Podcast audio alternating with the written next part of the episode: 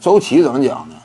他的天赋啊，就目前的 NBA 潮流来看，是有一定需求的。一是防守端覆盖面积，我们也看到啊，当下小球时代呢，其实对于这些内线球员呢，你的护框能力多少还是有要求。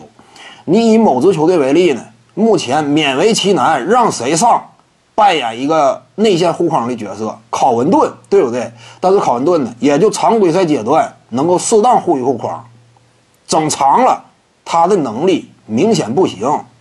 因此呢，其实小球打法之下也需要内线护框者，而周琦呢，他的移动速度啊相对迅捷，尤其关键的就是有低位护框能力，这一点其实是挺稀缺的。目前 NBA 联赛当中，你看当时啊，周琦为某支球队效力的时候，短短几分钟的登场时间，通常起码都有一到两次盖帽入账，这就说明什么？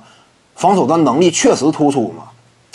而且呢，周琦的进攻端还有三分远射，命中率呢差不多能够基本维持在百分之三十三、三十四左右，这就是什么还凑合。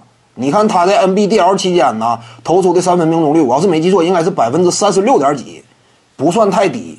如果说给他一定的时间锻炼呢，长期拥有一个稳定的位置，我感觉投射这块呢，多少还是能够贡献一定的力量的，拉开空间的这种角色。差不多还能够扮演。如果是以一个角色球员的角度去衡量的话，周琦呀，只能说在一个适当的培养环境之下，给一定的机会，有一定的成长空间。当然，他绝对成为不了 NBA 当中的什么超级明星，什么一支球队的攻坚箭头，这是不可能的。周琦的定位就是一个角色球员，他最理想的发展上限。就是一个优质的角色拼图。我感觉啊，你比如说，如果当年周琦是被篮网队选中，你像什么贾莱特、阿伦之类的这种角色呢，在球队内都能够稳稳打一个首发。这支球队非常需要天赋，培养年轻人，在这块儿呢，愿意给予大量的资源倾斜。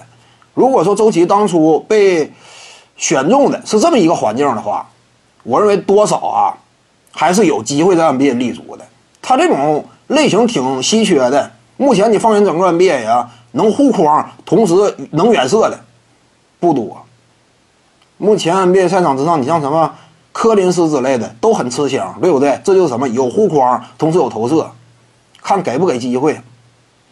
但是在某支球队呢，一个是队内环境，当时有争冠需求，对不对？有争冠需求，轻易的呢。他就不会说给新人太多机会。再有一点，德安东东尼主帅，他整个用人呢，也相对死板。很多时候是这样。你看每年 NBA 选秀啊，都有一堆人进去，但是呢，不是每一个人都能有一个良好的培养环境。这玩意儿周围环境也非常重要。你就好像英格拉姆，对不对？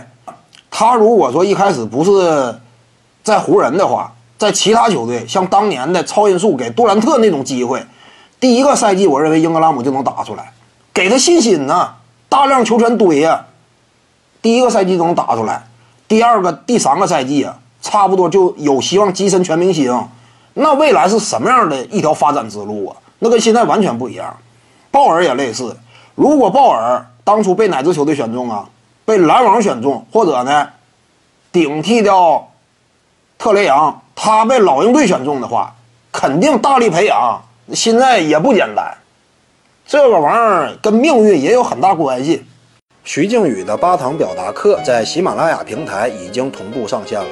各位观众要是有兴趣的话呢，可以点击进入到我的个人主页当中，在专辑页面下您就可以找到它了。